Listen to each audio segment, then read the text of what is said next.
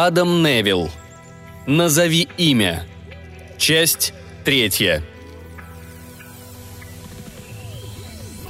Ранним утром было прохладнее, и она начала короткую прогулку до пляжа Бродсенс, чтобы пересечь мыс и дойти до бухты Элбери. Она занималась охраной и защитой морской растительности в этой бухте в течение 40 лет своей работы в природоохранном агентстве. Возраст уже не позволял ей нырять, однако она постоянно ходила туда пешком, чтобы проконтролировать нечто другое. Клео не следовало оставлять свой дом без сопровождения – Однако Еланда, медсестра и сиделка, приходившая к ней три раза на дню, должна была появиться только через два часа, когда будет уже слишком жарко, чтобы выходить из дома. Впрочем, Клео пришлось вернуться домой раньше времени. Она вышла из дома, не одевшись как надо. На половине пути по Брод-Сенс-Роуд, проходя под заброшенными виадуками Брюнеля, под этими каменными левиафанами, до сих пор встречавшими каждый рассвет, она поняла, что на ней только белье и ночная рубашка – и побрела домой, чтобы одеться как надо, пока никто не заметил ее на улице и не вызвал скорую помощь. Оказавшись возле вешалки в прихожей, она увидела записку, которой как будто бы не писала, напоминавшую о том, что утром, спустившись вниз, нужно сразу же принять лекарство. Наконец, одетая, приняв все таблетки, она оказалась на большой береговой дамбе в Бродсенсе – было пять утра. Встающее солнце красило морскую воду головокружительной синевой, одновременно полируя небо пронзительным серебром, от которого через считанные часы могут вскипеть мозги. Клео задержалась на берегу, наблюдая сверху за необычным образом расположившейся на песке стаи крупных охлатых и черношеих поганок. Столь странным оказалось их расположение и количество. Она протянула руку к груди, к фотоаппарату, но не нашла его, прежде всего потому, что забыла взять его, уже не впервые – до прошлого года она ни разу не видела, чтобы на этом месте ловили рыбу больше, чем две-три эти птицы. На сей раз она насчитала 26, и все они находились на берегу. За волноломом песок пятнали своей белизной чайки. Ни одна тысяча. Все они безутешно взирали на море. Ни одна птица не кричала и не поднималась в воздух – на месте пляжных навесов местный совет воздвиг платформу для наблюдения за предстоящим затмением. Она тоже была усыпана морскими птицами, погруженными в странное молчание и недвижно взиравшими на горизонт. Как стало обычным в последние годы, пляж окаймляла широкая зеленая бахрома и манталия лангата, иначе ремень травы, похожий на неприглядную морскую шерсть и собиравшийся у края воды. Водоросли плавали на поверхности вод, почти полностью скрывая таковую на протяжении добрых 50 метров – Внутри широкого одеяла неподвижной растительности, казалось, удушавший сам прилив, она заметила застрявшую в водорослях крупную медузу корнерота. В полосе морской травы, вытянувшейся вдоль всего берега, можно было видеть другие крупные белые диски корнеротов и ушастых аурелей, превращавших все зрелище в подобие шкуры крупного зверя, покрытой нездоровыми волдырями. Мысленным взором она видела под растительным пологом большие белые щупальца, обвивавшие неприступные зеленые плети водорослей. А ведь когда-то вода в бухточке напоминала Среднеземноморье. Офицеры флота Нельсона селились здесь, усматривая в местности подобие Гибралтара. Клео попыталась представить себе сотни тысяч зевак, которые скоро бросятся в торбе для того, чтобы стать свидетелями грядущего космического события – она не сомневалась в том, что людям суждено стать свидетелями зрелища, которое уже предвидели птицы, слишком испуганные для того, чтобы ловить рыбу. Клео двигалась самым быстрым для себя шагом, на деле не слишком скорым, часто останавливаясь на ходу, чтобы отдышаться, сначала по тропе, шедшей вдоль берега, а потом по равнине в сторону бухты Элбери. В ее распоряжении оставалось меньше часа до того момента, когда жара сделается непереносимой – Ограничения в подаче электроэнергии не позволяли часто включать кондиционер, так что в квартире Клео прохладнее стать не могло, однако мысли в ее голове спутывались в непонятный и пугающий комок даже без помощи солнца, готового разжечь над ними жаркое пламя. Пока она брела по прибрежной тропке вдоль обрыва в сторону уже заметного вдалеке заброшенного рыбацкого порта Бриксхэм, с моря задул жаркий ветер, зашелестевший в листве окаймлявших пустошь деревьев – Пытавшийся устоять на ногах и сражавшийся со своенравными волосами Клео, тем не менее показалось, будто она услышала, как эти деревья произнесли имя. На оставшемся за ее спиной пляже, растревоженные дуновением ветра чайки, забыв про молчание, разразились предвещающими беду криками. Птицы взлетели, и Клео повернулась, провожая взглядом облако сухих крыльев, отлетевшее внутрь суши, подальше от бухты, в которой прежде им было так спокойно – Окружавшие ее длинные корявые стволы сосен, гладких буков и лиственниц, десятилетиями медленно клонившихся подальше от моря, также говорили ей о том, что ныне они пытаются вырвать из земли корни, приковывавшие их к земле в такой опасной близости от забитой водорослями бухты Торби. Все последнее десятилетие от Дорсета до Корнуолла на ее глазах лиственные макушки деревьев, оставшихся на утесах и открытых пространствах, принимали очертания, либо изображающие стремление к бегству, либо полную страхопокорность. Или же их унылая поза просто являлась свидетельством кроткого, полного отчаяния, признания того Эншпиля, который незаметно созревал в открытом море в далеких глубинах. Мало кто замечал, как склоняются эти деревья, или же, замечая, люди приписывали этот наклон воздействию ветра. Большинство людей утратили способность понимать шепот природы, но не все – Окружавшие бухту деревья, не имевшие покоя под дующими с моря ветрами или поникшие и угрюмые в летнюю жару, по ее мнению, знали одно лишь напряженное ожидание того, что приближалось к берегу, всегда почти незаметно и всегда незримо. Именно здесь, она в этом не сомневалась, следовало искать мрачный корень того, что сотрясало теперь мир природы. Клео научилась понимать знаки Земли, как понимали их ее прапрабабушка, прабабушка, бабушка и мать. И она знала, что деревья скоро встретят свой конец под натиском грядущих штормов. Рухнут под тяжестью ударов бушующей морской воды, которая поднимется еще выше, превосходя уровни, достигнутые в последние три десятилетия. И в конце концов, когда восстанет оно, она знала, что деревья также выкрикнут это имя оглушительным, полным ужаса хором, после чего умолкнут навеки. Как и мы, люди. Она знала это, ибо уже пережила приход во снах а иногда случалось, что пророческие видения хаотическим порывом посещали ее наяву.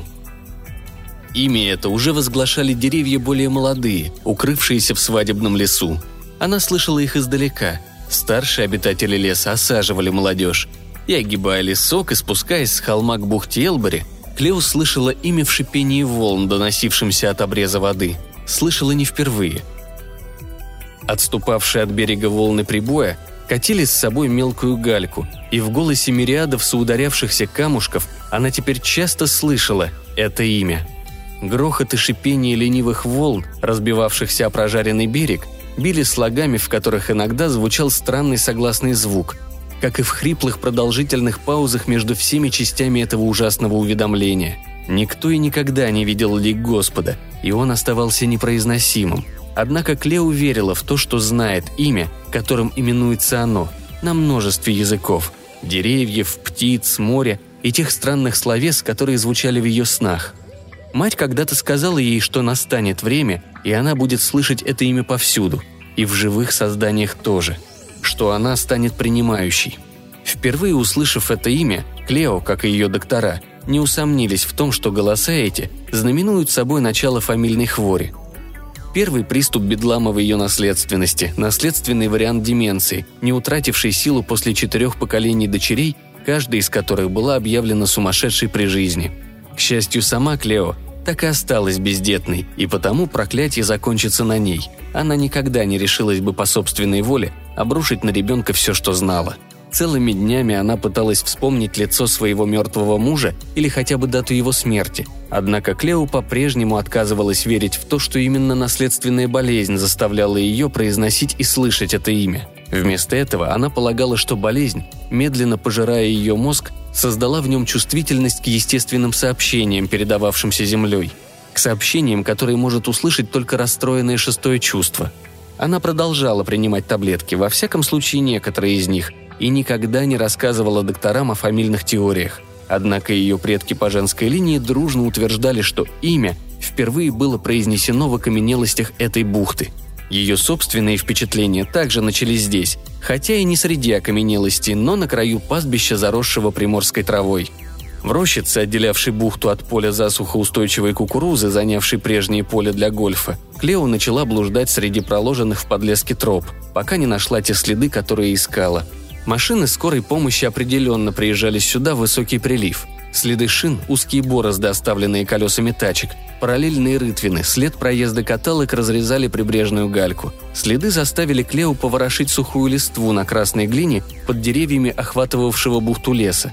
Здесь было заметно больше свидетельств движения, целой процессии, никак не меньше. тех, кто пытался быстро приспособиться к будущему миру, о котором они также мечтали. Некоторые стремились скорее приобщиться к Творцу, которого тайно почитали многие годы, и кое-кто из них уже навсегда исчез под волнами. Клео хотелось бы знать, сумели ли некоторые из них выжить там, в холодной воде, за каймой водорослей, или же их утонувшие и раздувшиеся тела были теперь погребены в лесу, под согбенными и печальными деревьями. Глубина воды в бухте быстро росла. За галечной отмелью на глубину уходил гладкий рыжий песок. Примерно в 30 метрах от берега, на глубине в 6 метров по-прежнему процветали 8 десятков гектаров морской травы, образовавших один из самых крупных подводных лугов на Британских островах. Когда возраст еще позволял ей нырять, Клео проводила сотни часов на этом пастбище. Там, внизу, с помощью фонаря и камеры – она изучала морскую флору, наблюдая за тем, как течение колышет густую блестящую траву. За 30 лет она взяла здесь тысячу образцов и ни разу не обнаружила в этих зарослях ничего плохого. Однако она по-прежнему задавала себе вопрос, откуда на дне взялся тот камень? Долмен, прятавшийся от солнечного света на дне примерно в 60 метрах от берега. Во время одного из своих последних погружений перед выходом в отставку она заметила этот крупный черный силуэт на пределе досягаемости ее фонаря. Там, где потоки на обращенном вниз склоне и рифы делали плавание небезопасным, было установлено нечто. Изваяние это она обнаружила пять лет назад и сразу решила, что оно осталось на своем первоначальном месте, погребенное водами бухты. Как только страх и паника оставили ее, Клео поняла, что видит нечто неподвижное, какой-то камень. Проплыв еще десяток метров, поступок рискованный, поскольку начинался отлив, а она была далеко не в самой лучшей форме, отметив 72-летие весной 2050 года, что приближается к объекту, предполагавшему присутствие на дне большой черной шахматной фигуры, никак не меньше слона. Над бережно сохраненным подводным лугом поднималась явно рукотворная, хотя и грубая, изваяние ониксовыми глазами, взиравшее на морское дно. Объект мог оказаться памятником, подводным ориентиром или даже идолом. Его могли сбросить с борта проплывавшей мимо лодки. Однако каково бы ни было предназначение этой фигуры, она обнаружила свидетельство существования целой конгрегации, причем такой, которую никогда не освещал луч фонаря гидробиолога. Люди, ответственные за создание этой скульптуры, обитали на суше, в деревне Чорстон-Феррис. Воспоминание это натолкнуло ее на мысль запланировать новый визит к кудасам, жившим в этой деревне – и не откладывая в долгий ящик, как только она снова почувствует себя в состоянии проделать столь дальний путь и определить, сделали ли они, наконец, последний и окончательный шаг под волны этой бухты. Судя по тому, как они выглядели во время последней встречи, необходимость эта назрела. Время шло, и становилось уже слишком жарко, чтобы ходить. С тоской посмотрев на воду, Клео вновь, как всегда, задумалась над тем, что же на самом деле так долго было укрыто под поверхностью волн – Время заканчивалось, до затмения оставались считанные недели. Солнце усиливало свою убийственную жару. Об осени не было ни слуху, ни духу, и она сомневалась в том, что доживет до осени следующего года. В полном одиночестве, не шевелясь, Клео сидела в своей гостиной, задвинув шторами балконную дверь. Медиаслужба молчала. Утомленная, сомневающаяся в том, что сумеет снова дойти даже до конца ведущей к дому дороги, Клео ощущала, как растет возбуждение в ее теле, по мере того, как заканчивался срок действия принятых ею нейролептиков. Нервная дрожь уже сотрясала ее ступни и ладони. Йоланда принялась пичкать ее лекарствами до тех пор, пока Клео не успокоилась, гладя при этом по голове. Йоланда, бывшая беженка из Португалии, присматривала за больными деменцией стариками в округе. Она появилась в доме спустя считанные минуты после возвращения Клео с берега. Лежа на софе, пока Йоланда занималась приготовлением полуденной трапезы, Клео обратила взгляд к портретам своих предков. Амели Эннинг, Мэри Эннинг, Олив Харви и ее матери Джудит Харви. Улыбнувшись им, Клео вытерла слезы, моментально наполнившие ее глаза. «Какими были вы, такова и я»,